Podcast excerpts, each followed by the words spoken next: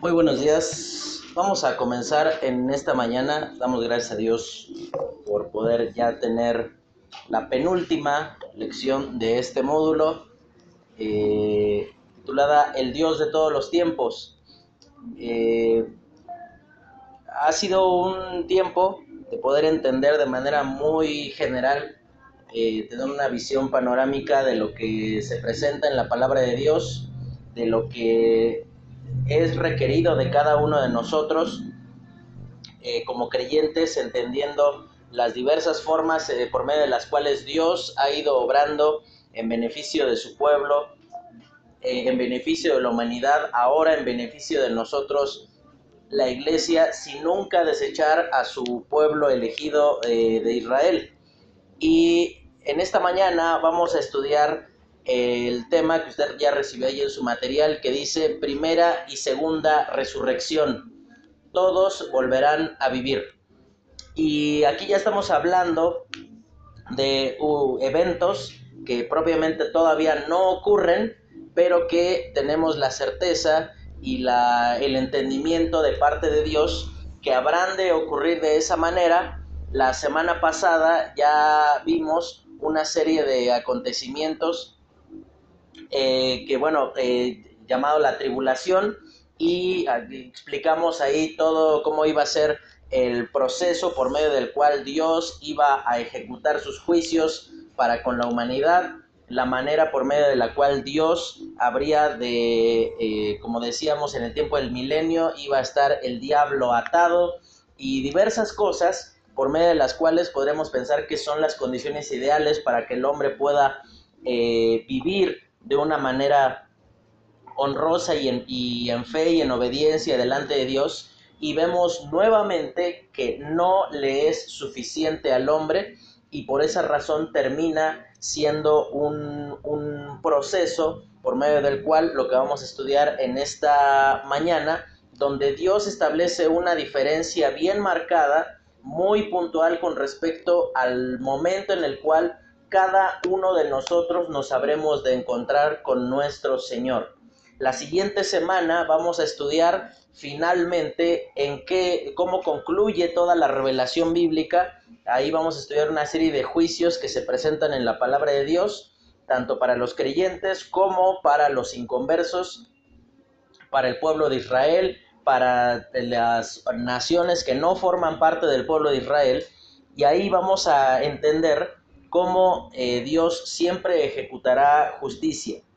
Eh, y dice ahí en la primera diapositiva que dice el principio para recordar, dice, el deseo de vivir por siempre ha sido algo constante en el hombre, perdón, que el hombre ha querido lograr.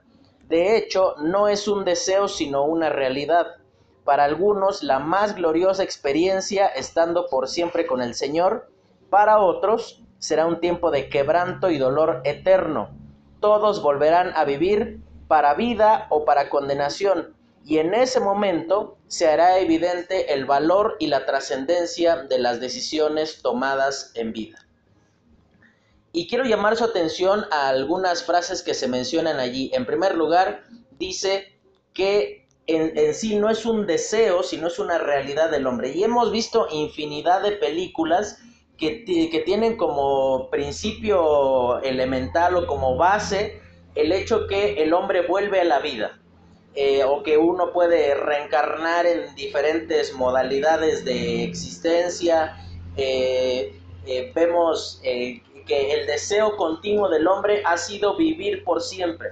Y la palabra de Dios enseña que en efecto el hombre habrá de vivir por siempre el resultado o en la condición de esa vida por siempre no siempre será ni la más agradable ni la más eh, eh, halagadora para el hombre porque será probablemente en la mayoría de sus casos de manera lamentable eh, en medio de la condenación.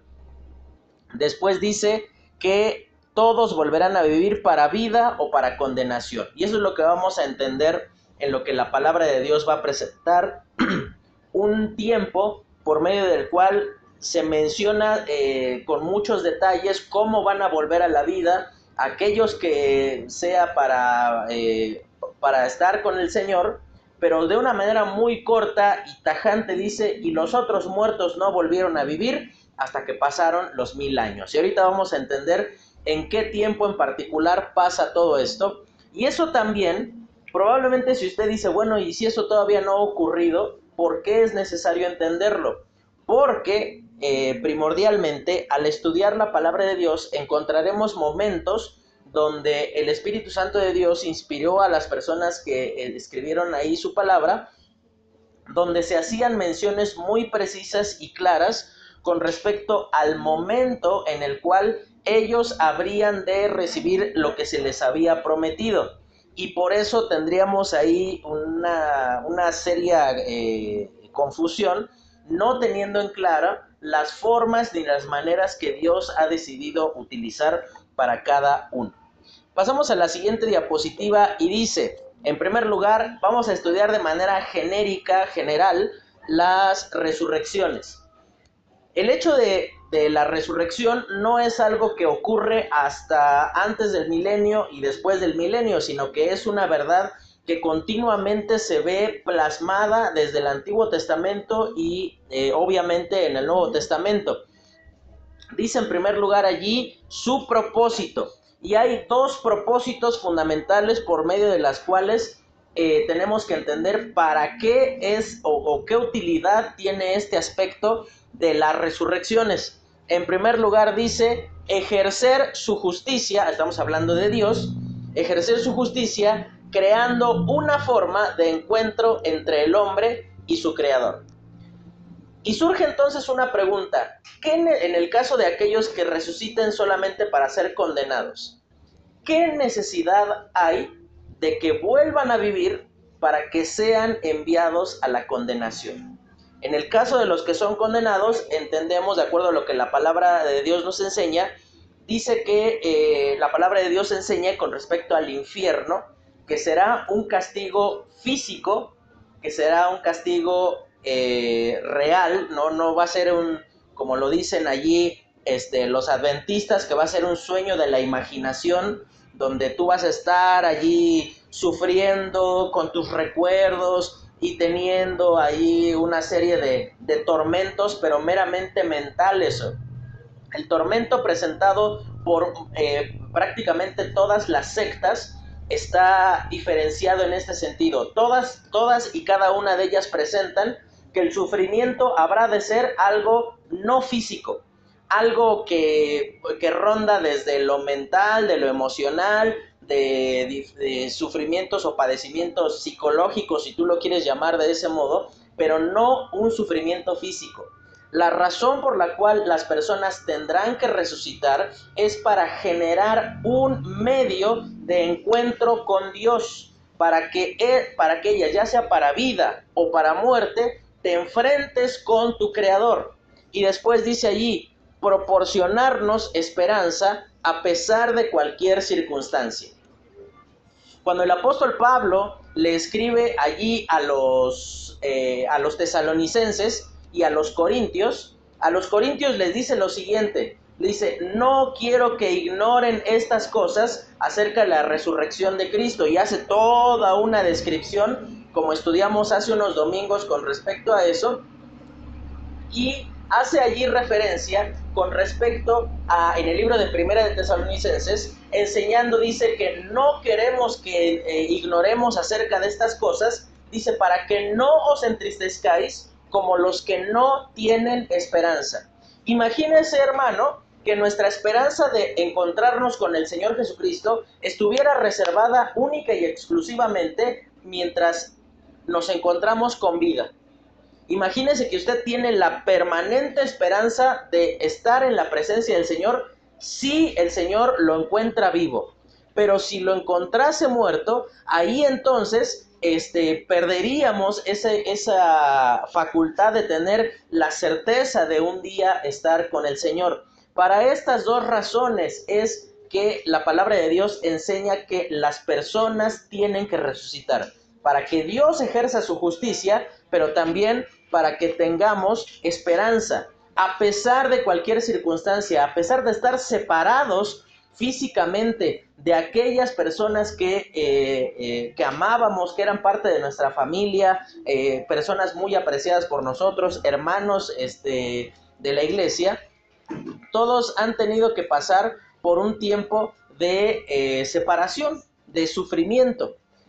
Y dice la siguiente diapositiva, dice las resurrecciones mencionadas en la escritura. Y en esta mañana vamos a ir muy rápido porque el interés el interés de este tiempo no es hacer un estudio de, cuáles son las resurrecciones que se mencionan en la escritura, sino sencillamente es meramente para tener un entendimiento. Este, le hago mención con respecto a esto. Aquí no se mencionan todas las resurrecciones que, eh, hace, que, aparecen ahí en la escritura, sino que eh, digamos, las que tienen que ver con este evento que estamos estudiando en esta mañana, que dice la primera resurrección. Y en primer lugar, la más evidente, la que nos proporciona esperanza a nosotros los creyentes, es la resurrección del Señor Jesucristo. Y ahí en el libro de Mateo, eh, perdón, bueno, sí, también en, el libro de Mateo, Marcos, este, específicamente la cita que estamos considerando en esta mañana aquí es Lucas 24 del 1 al 12, hace referencia a ese evento que si bien sí tiene una connotación espiritual, sobre todas las cosas es un evento histórico. De nada nos serviría a nosotros creer en la resurrección de Jesucristo si nosotros no afirmáramos que fue algo que verdaderamente ocurrió, algo que puede ser constatado históricamente. Y ahí en los versículos que hace mención eh, eh, ahí sobre la resurrección de Jesucristo, en el libro de Lucas, en el capítulo 24, presta atención a lo que el ángel le dice a las mujeres cuando van a buscar allí eh, al Señor Jesucristo en su sepulcro. Y dice de la siguiente manera, versículo 6 dice, no está aquí, sino que ha resucitado. Acordaos de lo que os habló cuando aún estaba en Galilea, diciendo, es necesario que el Hijo del Hombre sea entregado en manos de hombres pecadores y que sea crucificado y resucite al tercer día. Entonces ellas acordaron de sus palabras. Y siempre la resurrección, de, de, acuerdo a lo que vamos a estudiar en, en estos puntos, va a estar haciendo referencia a algo que, tiene, que da por sentado un fundamento bíblico no es, no decimos que resucitó porque pues sencillamente pasó así, sino que hay una razón de ser para que sean considerados dentro de este aspecto. En segundo lugar dice la resurrección de los santos en Jerusalén, cuando allí el Señor Jesucristo es eh, crucificado, dice en el libro de Mateo, déjese lo leo, Mateo 27, hace referencia a que cuando el Señor Jesucristo eh, estaba muriendo allí en la cruz, después de que Él eh, dice allí sus últimas palabras estando en, el, en la cruz, dice en el versículo 52 y 53, y dice, y se abrieron los sepulcros, y muchos cuerpos de santos que habían dormido se levantaron y salieron de los sepulcros después de la resurrección de él vinieron a la santa ciudad y aparecieron a muchos. Y uno podría decir, ¿qué propósito o qué razón podría tener el hecho de que cuando Jesucristo muere, el versículo anterior, el versículo 51, hace referencia a algo trascendental eh, dentro de los eventos posteriores a la muerte de Cristo, que es el hecho de que el velo del templo se rasgó de arriba a abajo. Hay una serie de, de cuestiones muy, podríamos hablar demasiado sobre esto, pero cosas así muy puntuales. ¿Por qué se rasga el templo? Bueno, muy rápido, si usted recuerda, por medio de Moisés el pueblo de Israel había recibido la instrucción de eh, construir un lugar de adoración y donde presentaran sus sacrificios a Dios. Pasa el tiempo, por medio de Salomón se construye un templo, el templo es destruido, eh, vuelven los, los judíos allí a la tierra que Dios les había prometido y finalmente construyen un nuevo templo, ¿no? Y estaba dividido como habían recibido la instrucción entre un lugar santo y un lugar santísimo.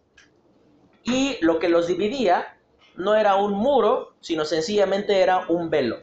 Y ese velo representa el cuerpo de Cristo. un cuerpo de Cristo que tuvo que ser rasgado totalmente y la dirección de esa, de, esa forma en la cual se rasga el velo indica de dónde viene la iniciativa para dar salvación al hombre. Es de arriba abajo, o sea, de Dios dándolo a los hombres. Si se hubiera roto de abajo hacia arriba, hubiera sido, o cualquiera podría haber dicho, va, pues, no sé, a lo mejor algún sacerdote andaba por ahí sin nada que hacer y se puso a jalonearlo que si usted considera la descripción que presenta en el libro de eh, Éxodo y Levítico sobre el velo, menciona que era algo súper grueso, o sea, no era posible romperlo con las manos, sino que tenía que ser algo sobrenatural para que se rasgara ese velo. Y dice que se levantan esos muertos y en el libro de Levítico presenta una ofrenda que sucedía lo siguiente, usted eh, tenía allí su cultivo, y llegaba el tiempo de la cosecha. Y entonces la ofrenda que se le eh, indicaba a los judíos que debían de llevar adelante o que llevar a cabo era eh, tomar un poco del grano, del, primer grano que habían cosechado, ponerlo allí este, sobre una vasijita o en una pequeña tela y el procedimiento era lo siguiente, era ir y mecerlo en el, tabernáculo y era una forma de dar de agradecer a Dios por esos primeros frutos de la bendición de Dios. Por esa razón entendemos que estas personas resucitan y, no dice que eran cualquier persona, sino dice que eran santos, es decir, no santos como eh, eh, culturalmente entendemos de la Iglesia Católica o de cualquier otro lugar que se les ponen veladoras o algo así, sino personas de un testimonio intachable. Eran, eran evidentemente eh, personas que murieron en fe creyendo en la promesa de Dios de dar salvación por medio, por medio del Mesías que habría de venir y por esa razón se levantan de los muertos. La tercera dice la resurrección de la iglesia y es la esperanza que tenemos hoy nosotros en este tiempo. Y fíjese, hay una frase que permanentemente conmueve mi corazón cuando dice ahí en el libro de Primera de, Tesalonicenses capítulo 4, donde habla de que un día dice que eh, el Señor Jesucristo nos va a encontrar en el aire, dice en un abrir y cerrar de ojos. Dice en el libro de Primera de Corintios capítulo 15, eh, dice que este, cuando suene la trompeta, desconozco cómo va a ser eso, no, no me pido una explicación de que si va a ser audible para todo el mundo o, o si lo van a escuchar los creyentes, Dios lo sabe. Y lo que ocurrirá en ese momento, si usted está con vida, va a ser llevado así, tal cual, física y corporalmente, a encontrarse con el Señor en el aire. Pero lo hermoso, dice, y los muertos en Cristo, dice, resucitarán primero. Aquellas personas que Dios ha tomado eh, su vida, que eh, ahora ya han fallecido y que están, dice la palabra de Dios, que están durmiendo. No están muertos, están sencillamente están durmiendo.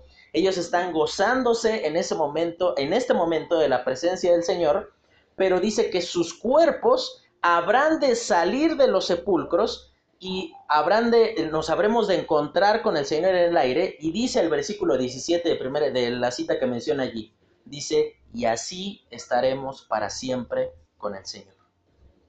¿Sabe, hermano? Y eso vamos a estudiarlo en la predicación.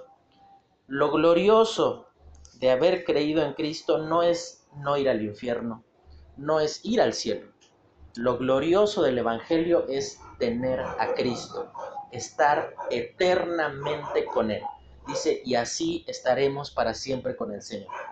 Y allí usted se va a encontrar con aquellas personas que Dios así lo, lo ha determinado que ya no, que ya no están con vida, que ah, hoy día, que, por alguna diversa razón eh, su vida terminó, allí usted se va a encontrar con ellos y habremos de poder eh, disfrutar de la bendición de ese tiempo. La siguiente dice, la resurrección de los santos del Antiguo Testamento, y ahí menciona eh, la esperanza. En el libro de Job, en el capítulo 19, en medio de todos los sufrimientos con los cuales Job este, estaba, dice allí que Job proclama una verdad que traía esperanza a su vida. Dice, yo sé que mi redentor vive y que al fin me levantará del polvo. Lo que estaba diciendo Job en ese momento dice, aún así, mi vida terminara en esta condición en la cual yo me encuentro, yo sé en quién he creído. Yo sé que tengo esperanza y yo sé que aun cuando yo ya esté hecho polvo, que pase mucho tiempo, dice, mi redentor está vivo. Dice, y al fin un día me levantará de esa condición. Y eso lo vemos ocurrir al final de la tribulación. Vemos cómo todas esas personas vuelven a vivir. Ahorita lo vamos a ver más eh, a detalle. Dice después la resurrección de los santos de la tribulación.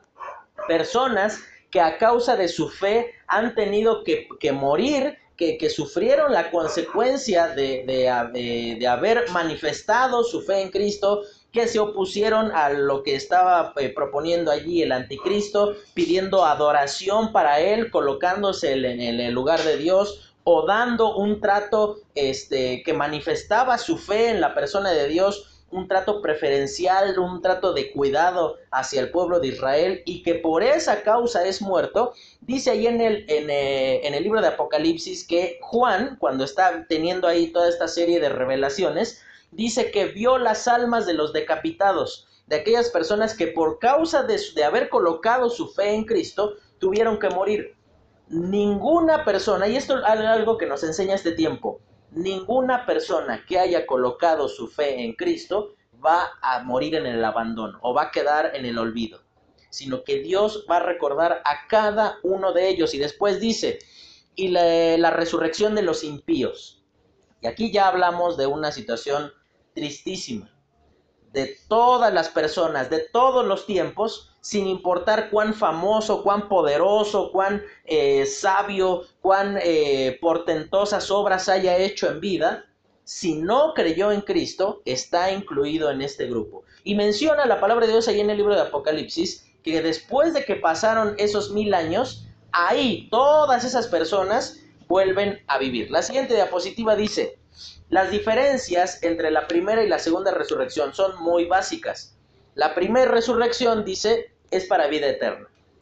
Si usted muere en este momento, es llevado a la presencia del Señor, usted un día resucitará para corporalmente disfrutar de las bendiciones que la palabra de Dios promete para aquellos que colocaron en vida su confianza en Cristo. La segunda resurrección, dice el segundo punto, es para condenación eterna. Es decir, aquellos que por más sabios, eh, poderosos, ricos, famosos que hayan sido en vida, si no creyeron en Cristo, el único fin que les espera es condenación. Dice la siguiente, la primera resurrección ocurre en dos momentos. Dice antes y después de la tribulación antes, es decir, ya sea aquellos los, que forman parte de la iglesia, o después los que mueren durante la tribulación, o los que formaron parte del Antiguo Testamento y que habían colocado su fe en la persona de Cristo. Dice después, la segunda resurrección ocurre en un solo evento, como lo vamos a ver ahorita en la siguiente diapositiva, Ahí no hay etapas, no hay diferentes grupos, son todos colocados bajo la misma condición y resucitan todos en una sola vez. Y ahí aparece la imagen que usted tiene en su material y dice la cronología de las resurrecciones. Y vamos a, entender en qué momento va a ocurrir cada una de ellas. Vamos a hablar primero de la, eh, de la primera resurrección. Dice allí que es, entendamos esto, primer resurrección, ya quedamos en claro que es, ¿para qué? ¿Qué, qué fin vas a obtener? Para vida eterna. Eso es lo que tú, o sea, si tú formas parte de la primera resurrección, estás salvado. No, no, no corres peligro alguno. ¿Quién inaugura la primera resurrección? Bueno, ahí vemos que lo, lo realiza el Señor Jesucristo. Por eso dice en el libro de Primera de Corintios, la cita que dice ahí 15, del 20 al 23, menciona que Él es las primicias de la resurrección. Es decir, y usted me va a decir, oye, pero no es las primicias porque Eliseo este, resucitó a, ahí a, este, a, Elías, resucitó a un niño, a un, sí, a un niño, eh, en el tiempo de Eliseo cuenta que estaban sepultando a Eliseo y eh, al lado de lo iban a sepultar a otra persona y llegaron ahí unas personas que lo estaban persiguiendo, se cae el muerto en el hoyo donde estaba Eliseo, toca el cuerpo de Eliseo y se levanta y sale corriendo. Y tú vas a decir, oye, y usted, usted lo puede encontrar en el libro de Segunda de Reyes, no crea que me estoy inventando ahí, no, no crea que tuve unas revelaciones medias extrañas por haber cenado demasiado ayer, sino que este, esto lo, usted lo puede encontrar en el libro de Segunda de Reyes. ¿Por qué decimos que es las primicias de la resurrección? Porque piensa en esto, ese niño que resucitó el Elías, este, esta persona que no sabemos ni su nombre, no sabemos si era un hombre o era una mujer, pero sabemos que había fallecido, las personas que resucitó el Señor Jesucristo durante su ministerio, el hijo de la viuda de Naín, a Lázaro, a la hija de Jairo, podríamos decir es que ellos fueron las primicias porque ellos fueron primero. Mentira, porque sabe una cosa, esas personas que murieron y volvieron a la vida, tuvieron necesariamente que volver a morir. No vivieron por siempre. No, no, no vemos caminando por allí eh, a la hija de Jairo, este, eh, dos, más de dos mil años después, sino que evidentemente tuvo que morir. ¿Por qué es considerada las primicias del Señor Jesucristo? Porque Él vive para siempre. Él no volvió a morir. Él murió una sola vez, y dice el libro de Hebreos, una sola vez y para siempre, por nuestros pecados. Es decir, que ese sacrificio no tiene que estarse presentando vez tras vez tras vez cada que usted y yo eh, incurrimos en algún pecado. ¿Quién sigue después? Dice que la iglesia, ¿no? Y ahí veíamos, ya, lo, ya hicimos mención con respecto a esto, en el libro de Primera de Tesalonicenses 4 del 13 al 18, dice que, un, que nos vamos a encontrar con el Señor en el aire. Y dice, y así estaremos para siempre con el Señor. Los que murieron en Cristo, imagínense el privilegio. Va a ser el primer grupo, ni siquiera nosotros, ni siquiera Moisés, ni siquiera este, el apóstol Pablo sí, ni siquiera este, grandes héroes ahí del Antiguo Testamento, usted podría decir, no, pues Daniel, Josué, eh, Ezequiel, Isaías, lo que los profetas soñaron con ver, ellos no van a ser los primeros en hacerlo. Va a ser aquella persona de su familia que creyó en Cristo y que Dios tomó su vida. Qué privilegio que Él va a ser la primer, de las primeras personas, el primer grupo en ver al Señor. Lo que toda su vida desearon ver, van a ser los primeros. Y después, ¿quién continúa? Pasa ahí un evento y si usted se da cuenta, allí aparece eh, un periodo intermedio de la tribulación. Obviamente, esa flecha que va hacia arriba de la segunda indica el periodo del rapto, donde son nosotros, si Dios así lo permite, que estemos con vida, vamos a ser tomados este, para estar con el Señor, pero dice ahí muy claramente, primera de Tesalonicenses, y los muertos en Cristo resucitarán primero. Después pasa todo el periodo de la tribulación y aparece la tercer flechita allí donde dice los santos de la tribulación y eh, del Antiguo Testamento. ¿Qué ocurre aquí? Ya pasó la tribulación. ¿Qué? A ver, si usted me ha puesto atención estas 10 semanas, ¿qué ocurre después de la tribulación? Decíamos la siguiente, la semana pasada, ¿con qué evento termina la tribulación? Con la segunda venida. Y decíamos que va a venir ahí en un, en un caballo este, blanco y que una espada de su boca va a vencer ahí a, todas las personas que están este, ahí alrededor, ¿no? Pero decíamos algo muy en particular en ese momento se termina la tribulación y dice, fíjese lo que, lo que dice allí la palabra de Dios, libro de Daniel, capítulo 12, y ese es el versículo que vamos a memorizar en esta semana. Daniel 12, 2. Y dice de la siguiente manera, y muchos, desde el versículo 1 dice, en aquel tiempo se levantará Miguel el gran príncipe que está de parte de los hijos de su pueblo, y será tiempo de angustia cual nunca eh, fue desde que hubo gente hasta entonces. Pero en aquel tiempo será libertado tu pueblo, todos los que se hayan inscritos en el libro. Y dice, y muchos de los que duermen en el polvo de la tierra serán despertados, unos para vida eterna y otros para vergüenza y confusión perpetua. Y dice allí que van a ser despertados. Eso significa que, ah, por, por difícil que parezca nuestro entendimiento, aquellas personas que han muerto y que colocaron su fe en, la persona de Dios, están sencillamente durmiendo. Y dice que tanto los santos del Antiguo Testamento como las eh, personas eh, que mueran durante la tribulación van a resucitar en ese tiempo. Y presta atención a lo que dice Apocalipsis capítulo 20 con respecto a este evento. Dice Apocalipsis 20.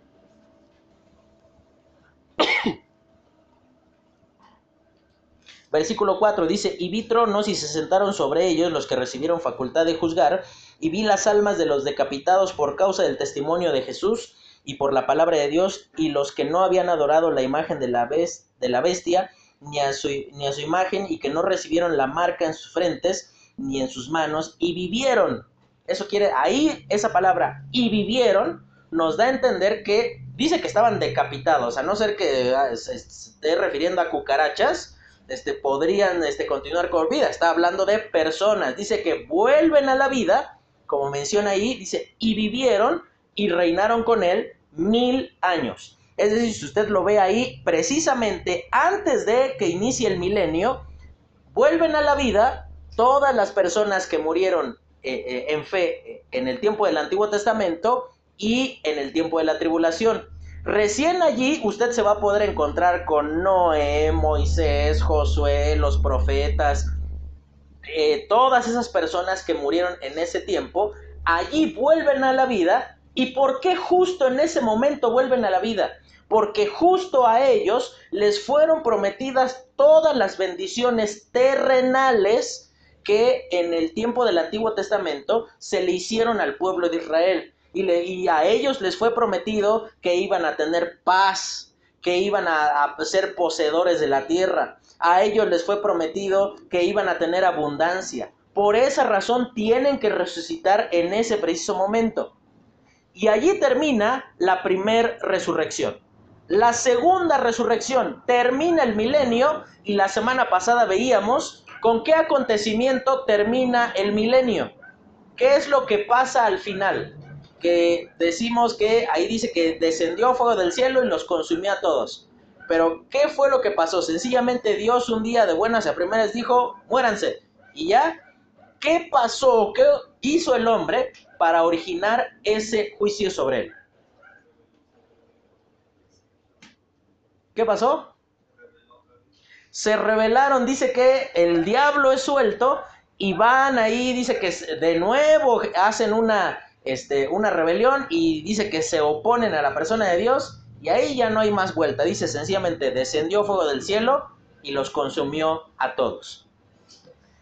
Y dice, eh, termina el milenio y dice allí, y preste atención a lo que dice ahí la palabra de Dios, versículo 7. Cuando los mil años se cumplan, Satanás será suelto. Ah, perdón, me salté una parte importante. Dice, eh, al final del versículo 4, y vivieron y reinaron con Cristo mil años. Pero los otros muertos no volvieron a vivir hasta que se cumplieron mil años. Y si usted para su entendimiento, si quiere, colóquele allí un paréntesis en la, en la frase que dice, esta es la primera resurrección. ¿Cuál esta? Esta de los que están reinando con él mil años. Y después dice, bienaventurado y santo el que tiene parte en la primera resurrección, la segunda muerte no tiene potestad sobre estos, sino que serán sacerdotes de Dios y de Cristo y reinarán con él mil años. Y ahí pasamos a la segunda, dice, cuando los mil años se cumplan, Satanás será suelto de su prisión y saldrá a engañar a las naciones que están en los cuatro ángulos de la tierra, Gog y Magog, a fin de reunirlos para la batalla, el número de los cuales es como la arena del mar.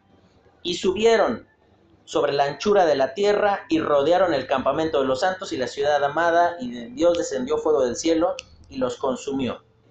Y ahí vemos lo que dice en la parte de abajo, dice, no regenerados de todos los tiempos. Y dice, y el diablo que los engañaba fue lanzado en el lago de fuego y azufre, donde está, eh, estaban la bestia y el falso profeta, y serán atormentados de día y de noche por los siglos de los siglos. Y dice, y vi un gran trono blanco al que estaba, eh, en el que estaba sentado y al que estaba sentado en él, delante del cual huyeron la tierra y el cielo, y ningún lugar se encontró para ellos.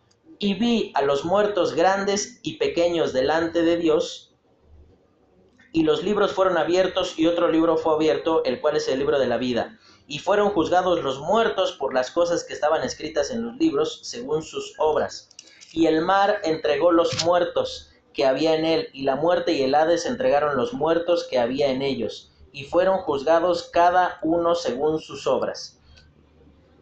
Presta atención a esto.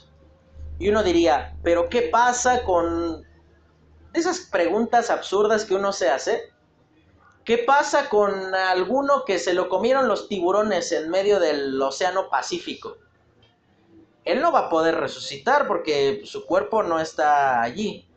Dice allí, el mar entregó sus muertos sin importar en todos los pedazos en los cuales una persona se llega a encontrar, van a ser reunidos y se va a tener que presentar ante el juicio del gran trono blanco. Y dice, cuando dice ahí la, la frase, dice, de pie ante Dios, habla de que ellos ya están en ese momento incorporados, que ya se encuentran en ese momento teniendo que pasar por ese juicio y dice que el resultado para todos ellos, en realidad sencillamente se les va a comunicar el veredicto que ya está dictado sobre ellos. Son culpables y tienen que ir al infierno. La siguiente diapositiva dice, la primera resurrección, y ya como ya mencionamos muchas cosas ahí en el, en el gráfico, va a ser ahí muy rápido. ¿Quiénes son los involucrados en la primera resurrección? El Señor Jesucristo, los creyentes en Cristo fallecidos, los santos del Antiguo Testamento y los santos muertos en la tribulación.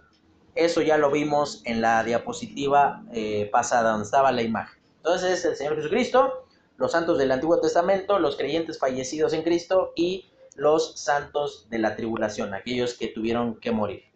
Después, el momento en que ocurre y el requisito para participar de ella, para la primera resurrección. El momento dice en primer lugar que es encabezada por el Señor Jesucristo. Es decir, Él inaugura la primera resurrección. Pero después dice los creyentes en Cristo y ahí menciona en el arrebata, los creyentes en Cristo fallecidos. Dice que es en el arrebatamiento. Pero después, eh, ay, perdón, ya, ya copiaron esto, ¿no? Después dice la siguiente, el momento en el que ocurre y el requisito para participar de ellos. También el momento, los santos del Antiguo Testamento y los muertos en la tribulación, dice allí, al final de la tribulación, previo al establecimiento del reino mesiánico.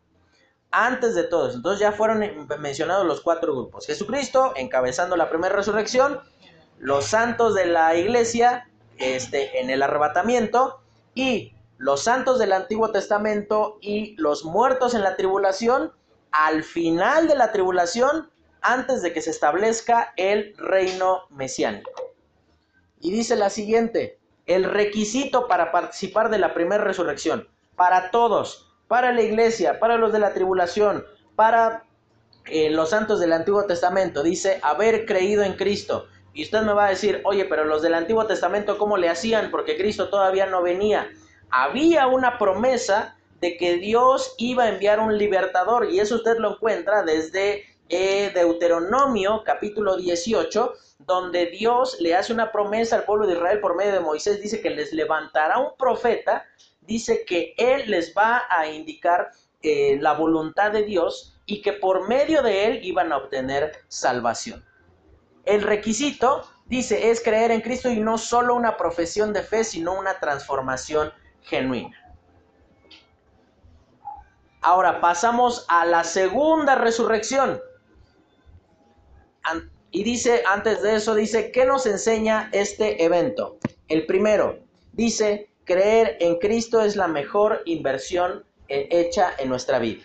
En segundo lugar, Dios consuela nuestros corazones con la esperanza viva. Y en tercer lugar, la palabra de Dios es absolutamente confiable. Tres cosas. La primera dice, veíamos en el principio para recordar que en ese momento, sin importar de cuál participe usted, de la primera o de la segunda, allí se hará evidente el valor de las decisiones tomadas en vida. Creer en Cristo ha sido la mejor inversión hecha por usted en su vida, porque a causa de eso, usted ha ganado a la persona de Cristo para que more dentro suyo por medio del Espíritu Santo, para que de esa manera usted tenga garantizada la salvación que Dios habrá de efectuar para con nosotros en el futuro. Después dice, Dios consuela nuestros corazones con una esperanza viva. ¿Se imagina el dolor y el sufrimiento que embargarían nuestro corazón si nosotros tuviésemos familiares que ya han fallecido y, hubiese, y no hubiese una revelación clara en la palabra de Dios acerca de ellos, que prácticamente nosotros estamos rogando por no morir para alcanzar la salvación? Esto es lo que piensan los testigos de Jehová, que échale muchas ganas para que no caigas en una aniquilación del alma. Donde sencillamente, ah, no vas a ser salvo, ¡pum! Tu alma deja de ser y ya, dejas de existir y sencillamente para ellos solo hay cielo. Qué bendición es tener esperanza.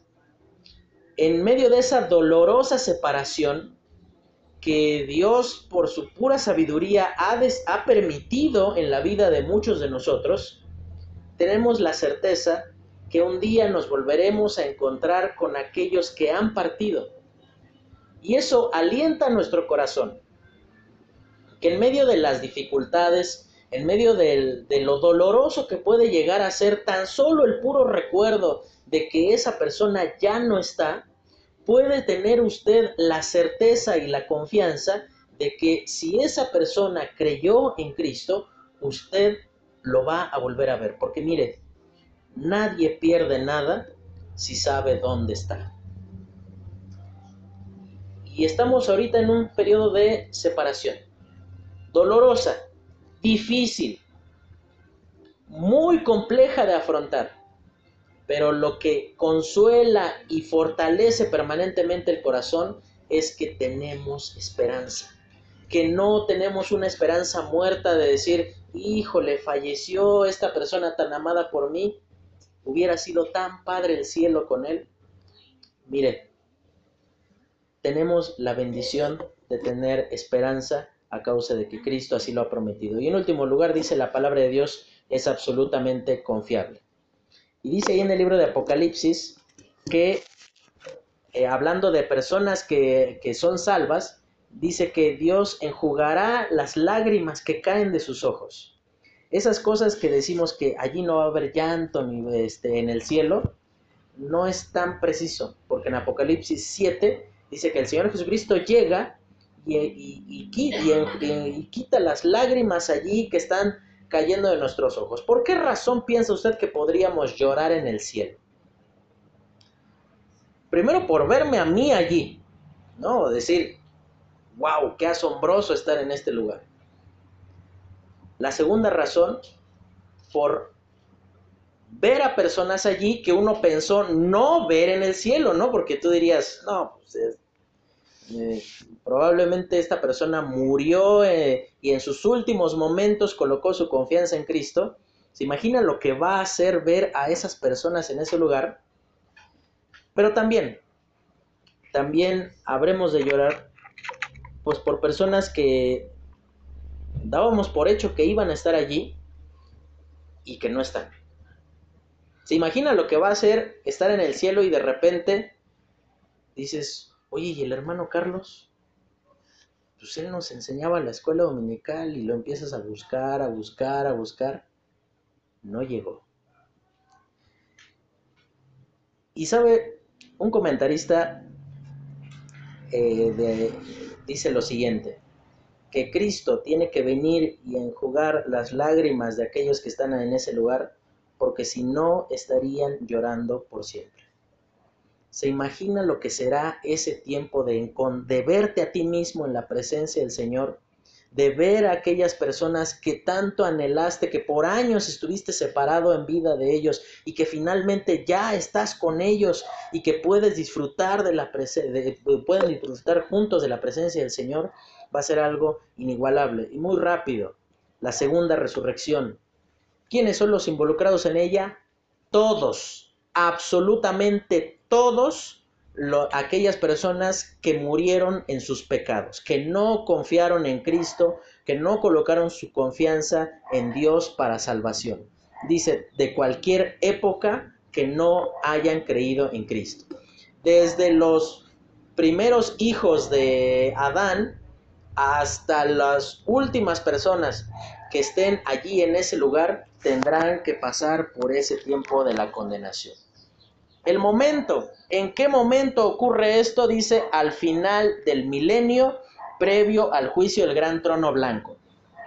Ellos, con los que acaban de morir, que se rebelaron y que dice que rodearon ahí la santa ciudad, hasta las personas que llevan así miles y miles de años muertas, ellos van a resucitar todos en un solo momento para enfrentar el juicio que habrán de, eh, tener ante el trono blanco de Dios. Dice, el requisito.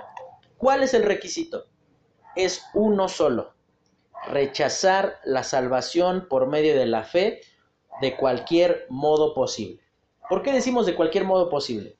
Probablemente era una persona muy religiosa y colocó más su fe en las cosas que ella podía hacer que en lo que Cristo ya había hecho por ellos. A lo mejor fue por medio de negar la existencia de Dios, a lo mejor fue por medio de pensar que Dios, por ser alguien bueno, le tendría que perdonar y tolerar todos sus pecados, por el medio que, sea, pero rechazaron la salvación. Ese es el requisito para participar de la segunda resurrección, haber rechazado a Cristo. Y dice allí, ¿qué nos enseña este evento? Dice, no creer en Cristo es la, es la peor decisión que se puede tomar en la vida. La incredulidad es la peor inversión en la vida, porque siempre conducirá al fracaso. En segundo lugar dice, Dios juzgará con justicia y severidad el pecado de la humanidad en el infierno no en un purgatorio, no en un sueño del alma, no en alguna cosa rara que le hayan dicho por allí, en el infierno. Por más bueno que pueda parecer a sus propios ojos, por más justo, por más honorable, por más altruista que sea una persona, tendrá que padecer la condenación en el infierno si no colocó su confianza en Cristo. Y después dice, no hay remedio humano que pueda librar de este fin, sino solo creer en Cristo.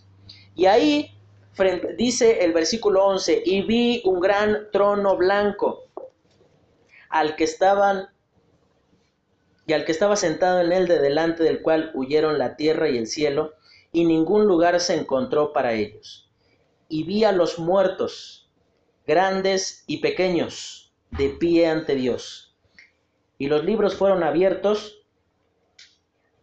y el otro libro fue abierto, en el cual es el libro de la vida, y fueron juzgados los muertos por las cosas que estaban escritas en los libros según sus obras. Imagine conmigo esto.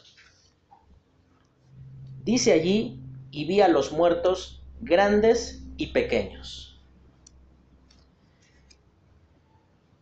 Esta palabra evidentemente habla de posición de personas muy famosas. Ahí vamos a ver a grandes faraones, vamos a ver a personas súper intelectuales, vamos a ver a personas que a nuestro juicio dicen, no, pues este sí merece el infierno. Vamos a ver a Hitler, vamos a ver a Osama Bin Laden allí este, de pie ante el Señor. Pero también la palabra pequeños, hermano, habla de condición, no solo de posición. ¿Se imagina lo que va a hacer ver a un niño de pie ante el Señor, esperando solo recibir un veredicto que diga culpable? Y dice inmediatamente, y el que no se halló inscrito en el libro de la vida, fue lanzado al lago de fuego. ¿Se imagina lo que va a hacer ver que están arrojando a un pequeñito ahí? Vamos a poner un ejemplo gráfico para nosotros. Un niño como Davichito. ¿Cuántos años tiene Davicho? Ocho. ¿Se imagina lo que va a hacer ver a un chiquitito y usted va a decir, no, pero es que los niños son de Dios y ellos este, pues tienen salvación automática. Hermano, si mueren es porque son pecadores. Y si son pecadores, merecen el infierno. Por más atroz que parezca a nuestra imaginación, por más inhumano que parezca, muchas personas y van a pasar por allí muchas, muchas eh, gentes que a nuestro juicio decimos, no, pues este sí lo merece, por haber perseguido al pueblo de Israel, por haberse opuesto a la palabra de Dios, por negar la existencia de Dios. Hace unos meses eh, murió un científico muy famoso, se llamaba Stephen Hawking, ¿no? Y él durante toda su vida afirmó lo siguiente, que creer en Dios era, era algo eh, risible, algo que, ni siquiera podía constituirse como, un, como una posibilidad de la existencia del, universo. Y en ese mismo día, ahí eh, un pastor eh, que publica normalmente cosas ahí en las redes sociales, y él dijo, hasta el día de hoy, recién el día de hoy, Stephen, eh, Stephen Hawking se convenció de que estuvo equivocado toda su vida. Porque en el momento en el cual él se tuvo que enfrentar con su creador, ahí recién se dio cuenta que no era ni risible ni absurdo, sino que fue la principal verdad olvidada de su vida. Hermano, esto tiene que conmover su corazón. Porque probablemente allí en el, en el gran trono blanco van a pasar sus vecinos, van a pasar familiares suyos, y muchos de ellos van a decir, ¿por qué nadie me predicó el Evangelio? ¿Por qué si Carlos vivía al lado de mi casa, ¿por qué no se tomó el tiempo de ir, golpear a mi puerta y predicarme el Evangelio? Y mira, hermano, normalmente tomamos la excusa de decir, es que a ellos eso no les interesa, hermano, deje que Dios sea Dios, deje que sea el Espíritu Santo quien les convenza y usted cumpla con su obligación de predicar el Evangelio.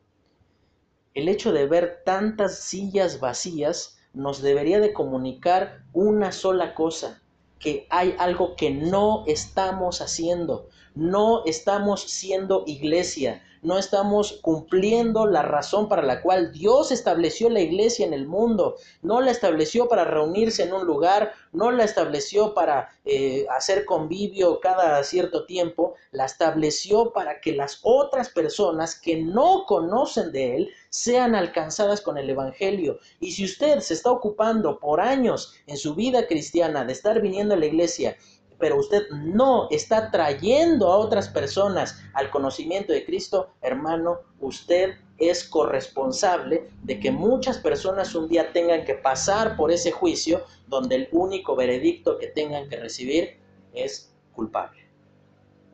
Esto tiene que conmover su corazón, hermano. Usted no se puede ir igual de este lugar.